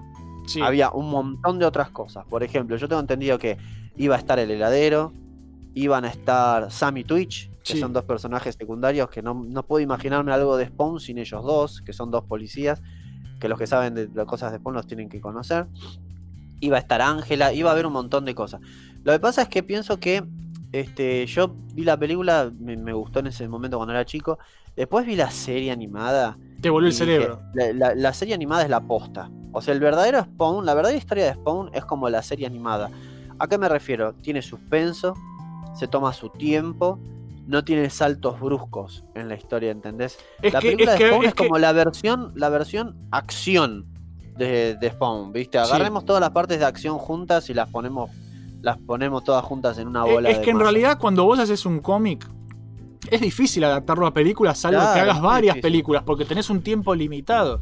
Que, Y aparte sepa- sepamos que esta película también no la, no la producía ni Warner, ni Fox, ni ninguna productora que te dé por ahí el presupuesto que en realidad necesitaba tener. Por ahí esa película, para todo lo que él quería ponerle, tuvo que haber tenido un presupuesto, no sé, como un poco menos que la de Jurassic Park, porque él quería poner bichos Sí. en animatronics hasta cagarte, ¿viste? Quería que haya muchos monstruos en animatronics, un montón Sí. de cosas. El infierno lo quería hacer todo en, en- en- con un set y, y maquillaje tradicional y, y no se pudo. No se pudo, boludo, no se podía, era muy ambiciosa. Yo pienso que el error de dirección que tiene esa película es que tu- tuvieron que haber seguido la regla de más es menos. Sí. Yo pienso que el infierno no lo tendrían que haber mostrado, Ujú. a Malevol no lo tendrían que haber mostrado. Eh, Déjame todo eso en suspenso y mostrame. Fíjate cómo hizo la serie animada. La serie Sí. animada tiene que 13 capítulos, creo que tiene. En ningún capítulo se ve ni el infierno ni a Malevolgia. No, se ven como, se ven flashes, ¿viste? Pero nada más. Muy, muy pocos. ¿Por qué? Porque este, este no, no, no estaba todavía muy resuelto cómo se iba a mostrar eso. En los cómics de esa época tampoco aparecían tanto. Era más importante. Vos sabés que a él le pasó eso, vos sabés que él está en la Tierra y qué, qué, qué está pasando en la Tierra. Eso tendrían que haber mostrado en la película, ¿entendés? Tendrían que haberte mostrado un poco más de la relación de personajes entre él, viste, entre, entre la familia. Wanda prácticamente en la película no existe. Claro. Wanda no tiene mucha participación. Y Wanda es la- importantísimo. Es importantísimo Claro, como personaje. es- yo te diría que es la coprotagonista de la historia. Y en, la- en los cómics, en la serie animada, este, ella es este, una, una abogada que, que está si- siempre defendiendo los derechos humanos en casos resarpados. Sí, en una el, parte el caso del, del, del, del del heladero de mierda este. En una parte ponen a un chivo expiatorio, que un pibe con retraso mental, para decir que era él el responsable de los asesinatos. Sí. Y es ella la que se da cuenta que no. el, el- que le dice, el que dice, el que le dice yo soy un buen chico. Sí, sí. Es sí, re y- está la mamá al lado. Ah, y te muestran que la mina es, es- es inteligente y es media detective porque se da cuenta que el tipo tenía tomaba pastillas que lo, eran castrantes. Claro, pastillas las- castrantes. la, la fecha de los crímenes no coincidían porque él no podría haber hecho nada porque ten- tomaba estas pastillas. De- descubre toda la Eh, posta eh, y es después- todo un engaño para para proteger al verdadero Claro. culpable que, que estaba que quería llegar al, que estaba que era un senador que era el hermano de un senador Era, era- era el hijo. Era el, El hijo de un senador, eso. senador importante. porque y el heladero el heladero violador era es el hijo del senador que el malo Claro. principal quiere llevar a la, a la Claro, presidencia para tener un para tener a un a, a una- a un amigo en un lugar muy muy alto le dicen en la Totalmente. serie. O sea, eh, está buenísimo porque te- eh, está tan bien escrito lo que es este, la corrupción industrial, ¿viste? Y La- el gobierno, los boludo. empresarios, sí todo el, el- el horrible Estado, los políticos. Está todo mostrado como un círculo infernal, ¿viste? Que es lo que, lo que te lleva a todo. Y pienso que la serie animada tiene justamente lo que por ahí le faltaba un poco al cómic en sus primeros días. Tienen guiones de la reputísima madre. La Sí. serie animada tiene mejor guion que los primeros años del cómic. Este, pero no, no por eso desvalorizo el cómic, que a mí me encantó también, ¿no? Pienso Claro. que si vos lees el cómic y ves la serie animada, pienso que esa es la, la Esa es la experiencia posta, boludo, ¿viste? sí. De, de- claro. Porque Tom McFarlane también estaba en la serie animada, ojo. Él estaba participando. eh, el McFarlane y- cuida a su personaje como oro boludo Sí, es su bebé Ah, y, otra, otra cosa que quiero decir antes de, de olvidarme, porque, porque dijimos que su esposa era Wanda, pero la esposa de Todd McFarlane también es Wanda, y, y también... ¿Por qué? Porque el tipo tiene esto de meter a, a- a sus seres queridos, sus amigos, sus familiares en el cómic. Al Simmons, el que es el protagonista, que el- Al Simmons es el nombre de Spawn antes de convertirse Claro, en Spawn. convertirse Eh, Al Simmons es una persona que existe en serio, que es un amigo de él. Es un ¿sí? cago de risa. Es un, el tipo, y Wanda, que es la mujer de, de Spawn, de Al la Simmons, esposa de él. es, es la esposa de él, solo que nada, en la Sí, vida real y- y- ¿viste es, una, es su es una rubia, eh, es una rubia eh, re linda, eh, Wanda en la vida real, risa. Eh, eh, en, en la, en lo que es el cómic, Wanda es, es una negra, es distinto. Eh, pero igual, le puso el nombre, y le puso el nombre del protagonista, el nombre de su mejor amigo. Y, o y sea, justamente Terry, Terry Fitzgerald, el, de la- el, de- el personaje del cómic, es el mejor amigo de él en la vida real. O sea, sí, sí. Por, por eso, es increíble, es es increíble. de risa. Él incluso dijo: No, si yo tengo que resumir a Spawn, yo diría que soy yo con superpoderes. Porque puta que sí, ¿no? Hizo todo así el chavo. Sí, por eso. el- el- y tuvo esta cosa. Es como que vos haces un. hagas un cómic y tenga un re éxito y, y me, y me pongas a mí de personaje, de que el mejor amigo del Claro. sidekick es, es, es Hopo, ¿viste? Es, es Algo muy así. bueno. Es muy bueno. Por eso es muy bueno. Y. A ver. Yo creo que, a ver, ya para ir cerrando, porque vamos a llegar a la hora en cualquier momento, así ya lo, hace- no, no los hacemos tan largos. Dale. Eh, un- em- em- hay un documental que yo vi en YouTube para, que se llama The Devil You Know Inside the Mind Eh. of Todd McFarlane, que está en YouTube gratis, lo pueden ver, solo está en inglés, los subtítulos se generan aleatoriamente, pero bueno, eh, no es difícil de entender, ahí más o menos cuenta bien eh, todo por lo que pasó McFarlane y cuenta un poco de lo que es eh, el miedo de, de convertirse en jefe, que es lo que es en parte lo que él odiaba, ¿sí? Entender que la parte marketinera para hacer plata y mover el arte es un mal necesario para que llegue a más gente. Por ejemplo, eh, él que se quejaba de las variantes de, de- de las tapas de los cómics, pero después empezó a sacar variantes de, de- de las figuras con distintas Con, pinturitas. distintas- con distintas cabezas, viste, un montón Claro, entonces eso lo hace quedar medio como un hipócrita, pero él, se, Claro. eh, él eh, se dio cuenta, es bastante creído, pero con derecho también, pero lo más importante en definitiva es que todo eso, él, él, no es, él no es un, un gordo magnate empresario fumando habanos que, que- que esclaviza a los artistas, él pasó por todo eso, él respeta a los fanáticos, él si va a una sí. convención, se lleva bien, se saca foto, te firma lo que quieras, no te Te cobra. cuenta cosas. Yo, yo vi un montón de, de pibes que estaban grabando con el celular y preguntan, che, ¿cuándo carajo va a salir esa nueva película de Spawn que venís prometiendo hacer? Y no, sí la estoy haciendo, lo que pasa es que es un despelote. o sea, te cuenta cosas que a veces no le contó a nadie todavía. ¿viste? Claro, es por eso, el tipo respeta, el tipo eh, respeta, por eso también es respetable él. Él entiende todo- que toda la parte marketinera es un mal necesario, lo entendió de más grande, porque de joven era más sí, idealista, pero no se olvida tampoco de esos ideales, respeta la propiedad de- de- del personaje que vos tenés sobre tus creaciones, respeta la libertad creativa. ¿Entendés? Por eso yo creo que es importante. Y, lo- y lo más importante lo que, lo, lo que nos dejó, que son sus creaciones, que es Spawn. Totalmente. Entonces Y- es importante. para, para decir, si mira la, la capacidad que tiene el tipo, Spawn es un cómic que hasta hoy en día sigue, se sigue publicando y sigue la misma línea de continuidad. Sí. O sea, es una de las sagas de cómics en las cuales no hubo nunca un reinicio, ni un reboot, ni nada, sino que sigue la misma línea desde los 90, boludo. Nunca, nunca se dijo que se iba a terminar, nunca. Él, él dijo muchas veces, viste, en entrevistas, dijo, yo espero nunca, nunca jamás tener que dibujar ni escribir el último cómic de Spawn, viste, Claro. porque él no quiere. Este, pero fíjate Porque que no ama, habrá porque ama lo que hace. que Porque ama lo que, hace, boludo. hoy. Ama lo que hace el tipo. Y sí, y, y bueno, tiene estas cosas que, pero también tiene una, una humildad muy especial, porque por ejemplo cuando eh, los primeros dos dibujantes distintos que tuvo Spawn fue Sí. Thomas Farland fue él durante un montón de números, pero después él este, llamó a Greg Capullo, que Sí. ahora se lo conoce mucho el tipo por dibujar Batman en, en DC.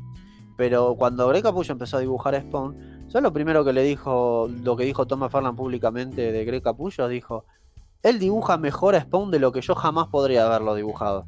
Así que ves, es un tipo que Sí. este, tendrá un ego, pero también sabe cuándo ser humilde es que, ¿sabes? y reconoce otros talentos, ¿viste? Es que yo creo que yo, creo en parte yo creo en parte que él se hace el duro porque tiene que mostrarse fuerte, Claro, sí, totalmente. orgulloso, pero al mismo tiempo es respetuoso. Entonces Sí, está perfecto, es el equilibrio perfecto, ¿sí? Totalmente, sí. E- Eso para mí es muy respetable como persona. ¿sí? Sí, y, sí, y que no se es. olvide de dónde vino. No, se olvida del lugar de donde vino, no se olvida de los fanáticos, no se olvida de los artistas, no Eh, se olvida, de la lucha también. Por eso, eh, para mí es muy, muy importante tenerlo como ejemplo a, a este tipo, porque es así, el tipo es como que... O sea, es, es. Él es el jefe, pero también fue el artista mucho tiempo. Él, Claro, cuando sí, empezó, totalmente. cuando él fundó Todd McFarlane Productions, eh, que él hacía lo- los cómics, él dibujaba, pero él también era el, el- el que estaba a cargo de la empresa. O sea, Sí, sí, sí. pasó Era por todas. jefe, era todo él. Por eso, pasó por todas. Así que es increíble. Sí, la verdad que un flor de grosso. Un grosso. Y bueno, vamos a hablar más en detalle de la serie animada y de los cómics cuando haga el especial ese de. Sí, por favor. Sí, eso lo dejamos para más adelante. Sí, Gente, se termina el programa, pero antes de irnos, eh, que eh, me encanta que estamos re bien de tiempo, porque siempre, Sí, nos vamos, bien. siempre nos vamos a la pija, pero esto es como lo queremos hacer a partir de ahora. Eh, vamos a ver qué dijo la gente del Salón de los Campeones, el grupo oficial de Million Star para torneos y desafíos. El Qué, lugar qué donde- buen grupo, qué buen grupo. A mí me el, eh, vos no te pasás nunca, hijo, hijo de puta.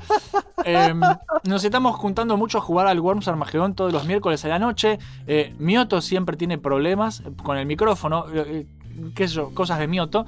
Em, y si vos también querés formar parte del programa, participar un poco más, podés meterte al grupo que es facebook.com barra groups barra mission start. Y vas a ver que tenemos, entre otras cosas, la pregunta de turno para el programa.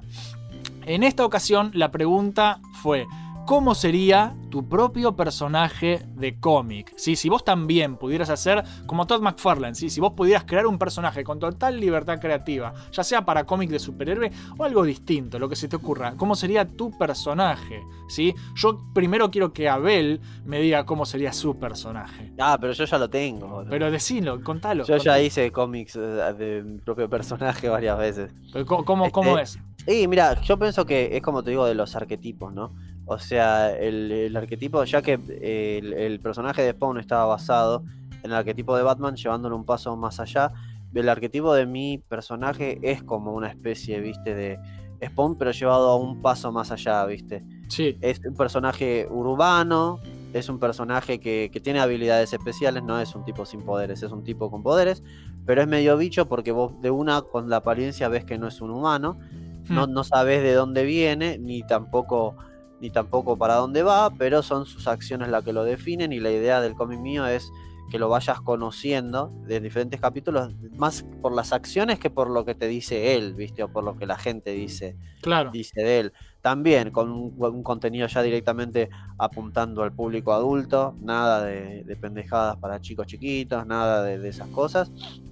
Y que tenga, tiene un toque de, viste, de policial, género superheroico, pero también un poco de cosas sobrenaturales, que son prácticamente los tres géneros que a mí más, más Sí, me gustan. lo Tiene que un más poquito de terror, un poquito de acción, un poquito de suspenso y de cosas de detectives, pero en una mezcla, viste, que más o menos sé manejar y obviamente se viste de negro porque es lo más cool del mundo, boludo.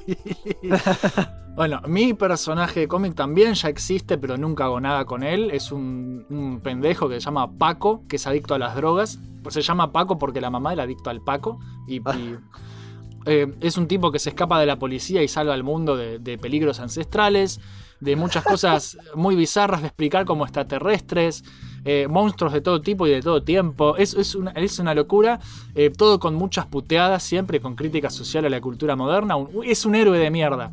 Es un tipo simple que es un héroe de mierda. Si alguna vez hago algo con el personaje se van a enterar, pero no lo creo, la verdad, porque es un proyecto que tengo tirado hace un montón, que no tengo ganas ni tengo tiempo de retomarlo. No, muchas veces uno no tiene tiempo. Pero es que, boludo, ahora hacemos tantas cosas que es difícil. Entonces, claro, pero o sea. algún día, porque uno nunca sabe si algún día lo voy a retomar. Pero bueno, voy a leer las respuestas, vos vas a opinar. No voy a leer Dale. todas esta vez, porque si no, porque encima comentaron un montón.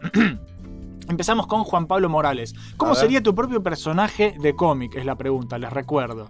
Juan Pablo Morales, el pirata Risten, dice: A mí se me había ocurrido una historia para un mediometraje basado en los cómics. Se llama El tipo que podía controlar el rayo. Trata de que a un chabón normal le cae un rayo en medio del campo y eso le da la habilidad para controlar el rayo. Entonces empieza a hacerse el Spider-Man, pero con rayos. Pero a medida que va aprendiendo a usar sus poderes se va corrompiendo y termina siendo un villano. Qué loco. O sea, es, es- es el Spider Rayo, pero se hace malo. Qué Ese es su personaje. Gerardo Valdivia dice: Justo estaba escribiendo una historia donde es una mezcla entre mitología, viaje en el tiempo y horror. Sinopsis. El protagonista tiene recuerdos de una vida que no vivió. Para empeorar las cosas recibe las visitas de un monstruo que lo llama para que lo siga. Resulta que un dios antiguo se había enamorado de la futura esposa del protagonista y que para conseguirla modifica la línea de tiempo, haciendo que el protagonista se quede sin la minita. Pero le quedan los recuerdos de su vida que no fue y tiene poderes falopa. Es, es un muy quilombo. interesante. A mí me, me gusta mucho escuchar las ideas de otros. Sí, pobres van a pensar que los estamos robando. Nah, nosotros no somos Stanley, muchachos. No, tranquilos. por favor. Santiago Slavi dice: Mi última idea de historieta consistía en hacer un libro de cocina para freelancers desesperados y cagados de hambre. Cosa que supe ser por 10 años. Cada Qué capítulo, cabrón, cada capítulo corto es una receta salvadora en formato de cómic en la que rememoro el origen y utilidad de cada platillo, representándome en mis peores momentos y con algún amigo de la vida real participando, sumando la receta, proceso y algún remate triste. Postdata, el proyecto existe. Tengo el listado de comidas en un tequiste. Qué chistoso. Es- está loco, boludo, pero es genial. Es una re idea.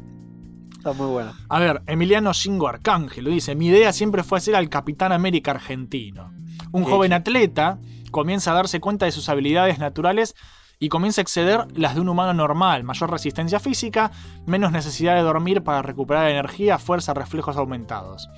Investigando qué es lo que le pasa, descubre dos cosas. Quienes lo criaron no son sus padres biológicos y sus verdaderos padres murieron durante la dictadura y su madre embarazada fue usada para una serie de experimentos llevados a cabo por el mismísimo doctor Mengele y que él es, ese- él es el resultado de todo esto. Conociendo su nueva realidad decide fingir su muerte para desvincularse de su falsa familia y comenzar una vida pura como vigilante que combate el crimen a puro puño y patada. Sin embargo, un grupo de hombres lo vigila desde las sombras porque al parecer el experimento aún no ha terminado. Qué loca mierda, eso está muy bueno, ¿eh? Y hay nazis porque está Mengele, o sea, es un quilombo. Es un quilombo, tenés la dictadura, tenés a los nazis y, y- y es una es una locura, Shingo. Está muy bueno. Lorny Trump dice: El hombre que vive solo en la montaña encuentra una cueva por la que viaja días recorriéndola y alrededor de un mes, ahondándose, llega a una ciudad donde viven las hadas, duendes y todas criaturas mitológicas. Con el tiempo descubre que siempre existieron allí ocultas y viviendo en armonía las rayas de seres inteligentes que gestó el planeta a lo largo de sus eras. También descubre que ahí es donde se salen a la superficie los ovnis que se ven en el mundo.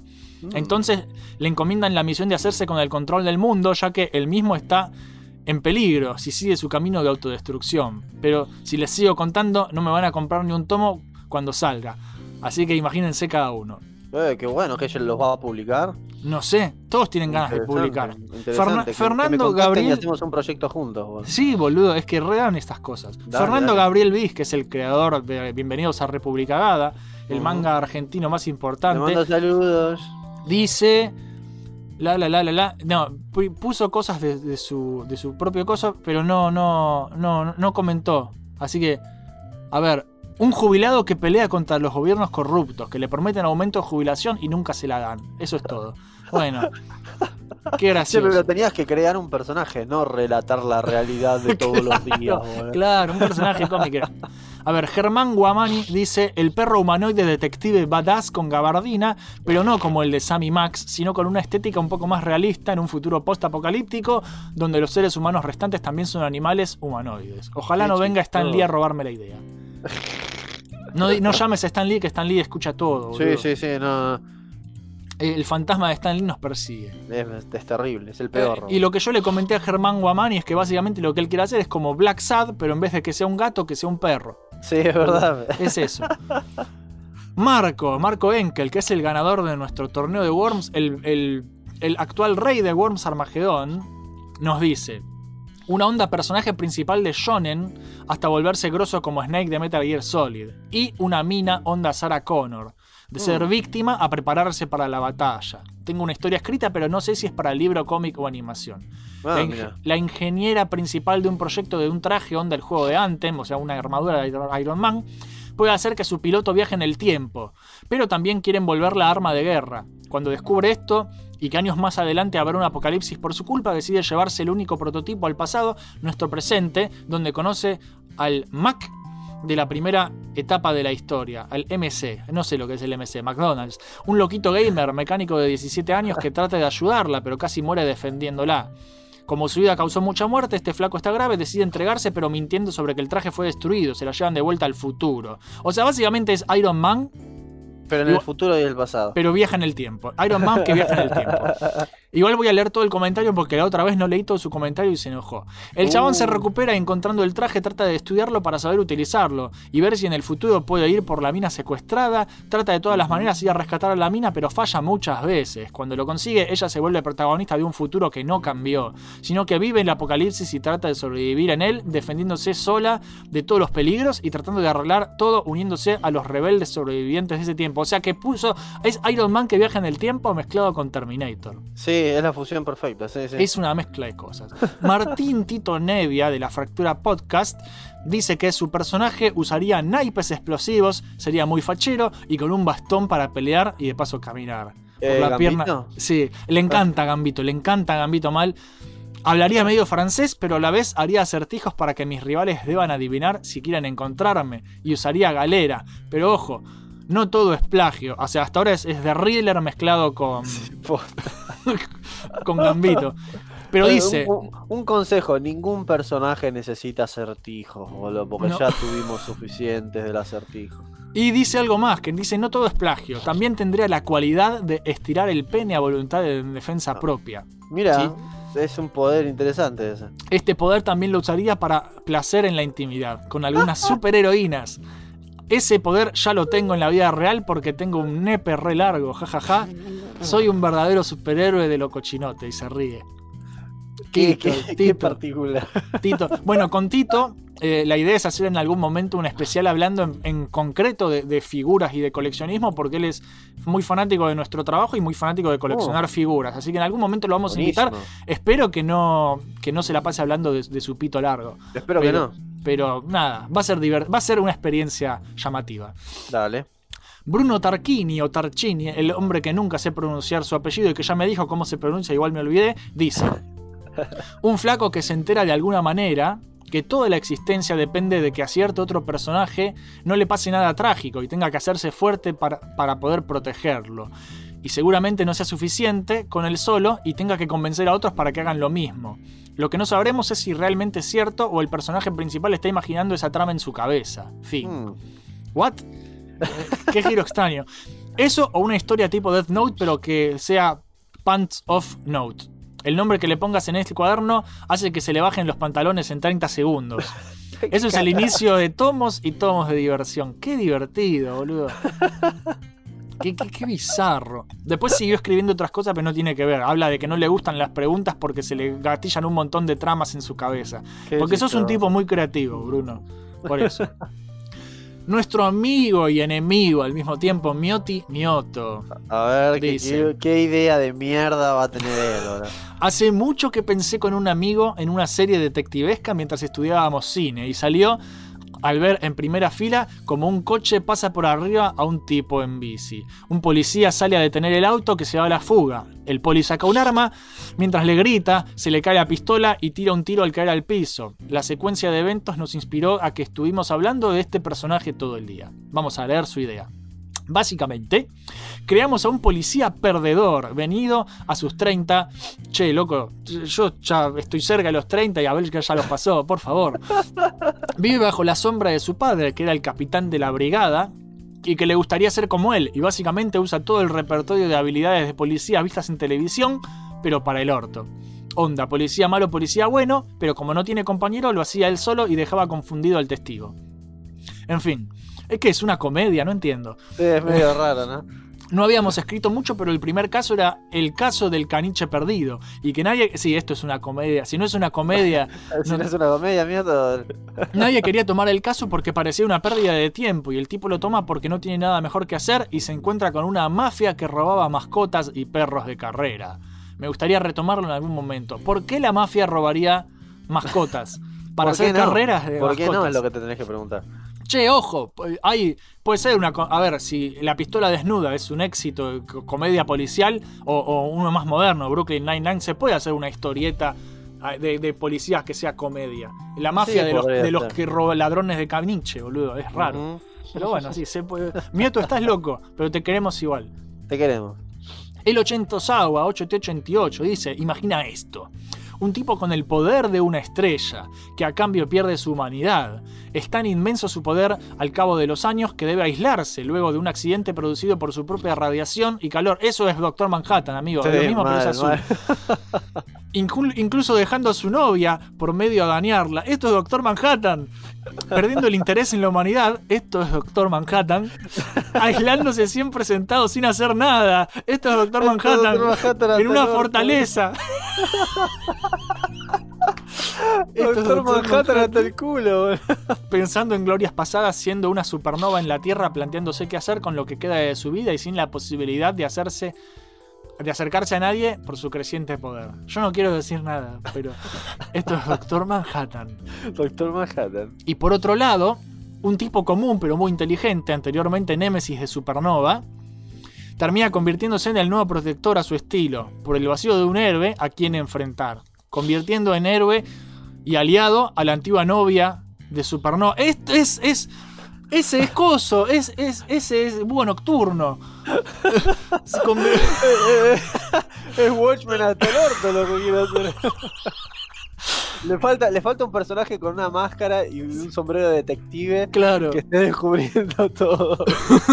Y que hable con voces. Y que sea Que colorado. con voz gruesa y diga cosas existenciales. Y que sea detective, teniendo que incluso buscar la forma de ayudar al mundo y a su antiguo enemigo para evitar una catástrofe. Es Doctor Es. Watchmen. Te faltó Rorschach, boludo. Sí, boludo. pero- esa es una historia que se me ocurrió una vez. Apenas hice medio diseño, no soy muy buen escritor, solo sirvo para bocetos ideas, ¿viste? Hiciste Watchmen sin saber que Watchmen ya. O capaz sí, no sé. O, Mirá, o- o por, o por ahí fue al cine a ver la película y después se le ocurrió Nah. la idea. 88, no sé si viste Watchmen, pero lee Watchmen y mirá Watchmen, creo que vas a encontrar muchas coincidencias Bueno, con tu idea. si, si no sabía de Watchmen, vos sabés que esas son cosas que pasan, es un cago Sí. de risa. Una vez el hermano de un amigo me dice, viste, justamente me dice, che, yo tengo la idea de un justiciero fantasmagórico, viste, que sea Sí. como un espectro que tenga capa verde y una capucha, viste, Sí. y sea pálido. Y yo le digo, ya existe ese personaje, le digo yo.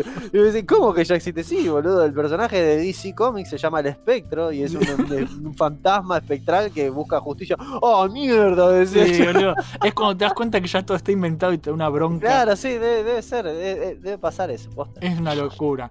Esteban Romero de Kawabonga Podcast dice: Wally de Kawabonga Podcast es altísimo personaje de cómic onda Scott Pilgrim, con humor nerd, la acidez y la rapidez mental que tiene. Sí.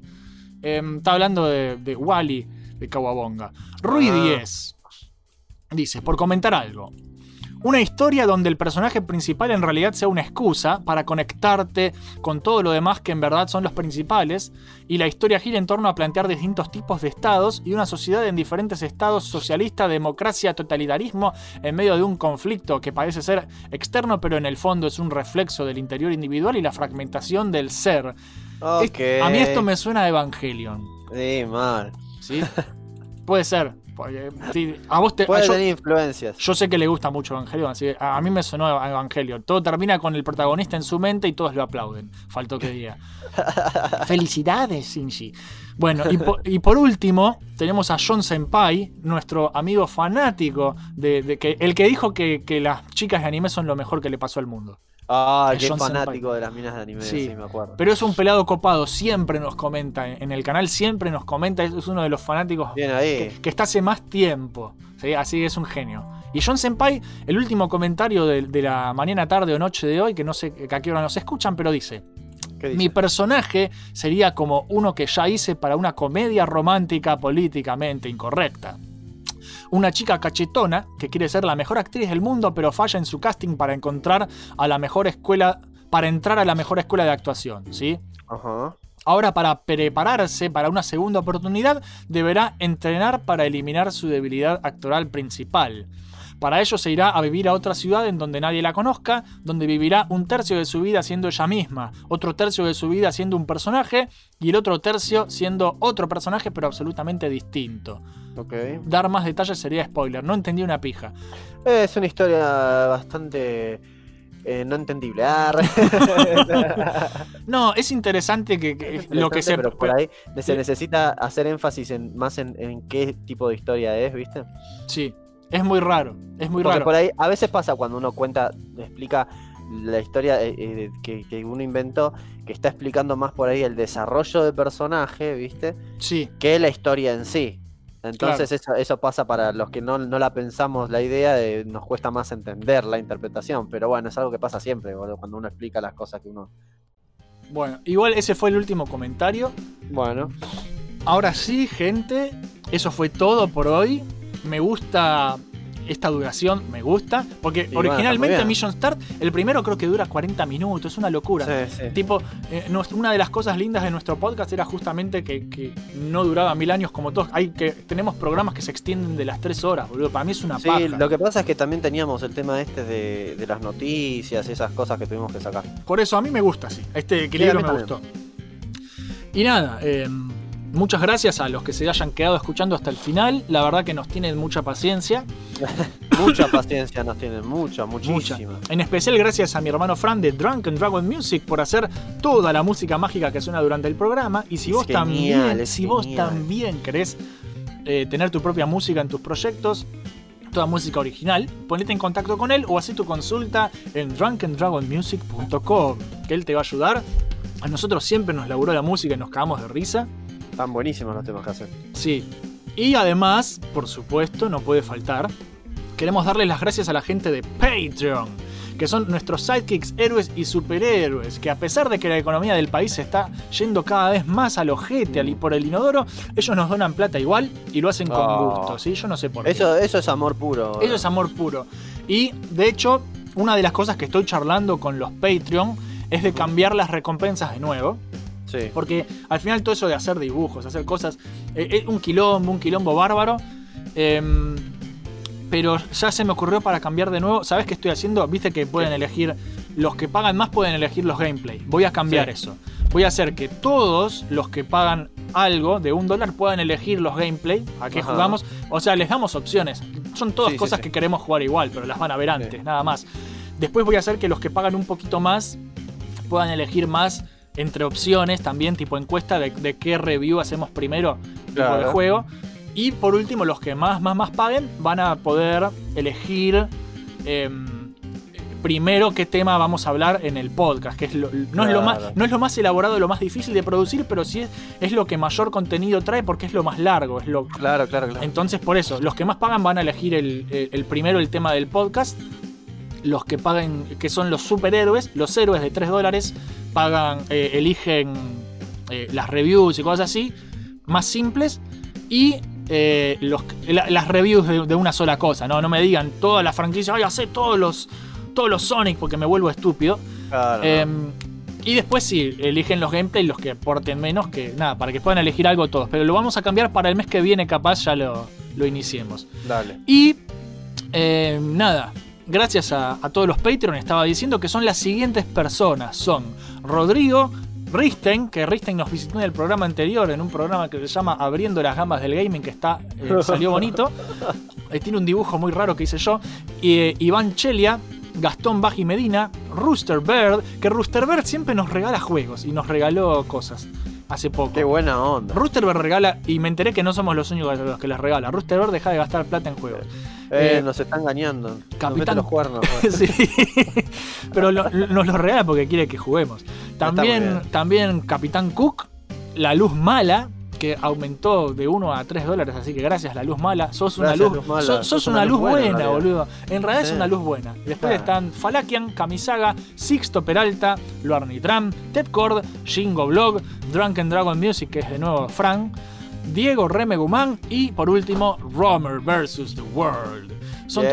todos unos genios, todos ellos. unos ¿sí? capos. Unos capos. Y nada. Necesitamos más gente como ellos. sí, en el por mundo. favor, chicos. El universo. En el universo y en, en el multiverso, que, de- que nos Sí, paguen de todos que- los universos disponibles.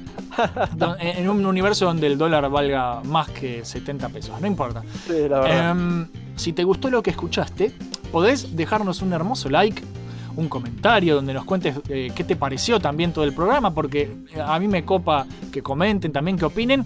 Y eh, da- si les gustó o si pensás que somos dos pelotudos, mientras sea con respeto, lo que quieras. Y más que nada, fíjense si quieren también compartiendo, porque eso es algo que nos ayuda mucho y una de las cosas que, que me parece no hipócrita, pero medio sonsa a veces de la gente que dice, qué buen canal, necesita más vista. Y bueno, compartilo Eh, entonces, amigo. sí, si te gustó, compartilo. si no, no si se- te gustó, no compartilo. No llegamos a ningún lado si no comparten las cosas. Igual si hay, hay un par de personas tipo Roosterberg justamente que nos comparten todo, siempre. Ah, más allá de que sea una mierda. Nos comparten antes de verlo, es como no, loco. Si te gusta, sí, compartilo. Pero no importa, gracias. Les agradezco. Y si quieren más Mission Start en sus vidas, porque es algo necesario en, en- en la cotidianeidad, de- en la vida cotidiana de cada uno, Mission Start es necesario ahora porque Es muy hay- necesario, más que nunca diría yo. más que nunca porque este, es coronavirus apesta. Así Apesta, que si tu vida apesta, Mission Start la arregla. Y si ustedes quieren más Mission Start, siempre pueden suscribirse a nuestro canal o seguirnos en la red social que más les guste porque estamos en todos lados. El programa este lo pueden escuchar donde se les cante y todos los links se encuentran como siempre abajo en la descripción. Gente, esto fue Radio Mission Start, episodio número 53, de nuevo como la peor línea de colectivo que existe. Una mierda esa línea de colectivo. Sí, la Pero odio. a diferencia de ese colectivo, nuestro número de programa está mucho muy bien. Sí, el programa salió fa- fantástico, a mí me encantó. Gente, les deseamos lo mejor en sus vidas. Posta, esper- esperemos haberlos entretenido un poco. Esperemos que estén todos bien. Somos Jopo y Abel. Nos vemos la próxima y que la fuerza los acompañe. Chao, chao.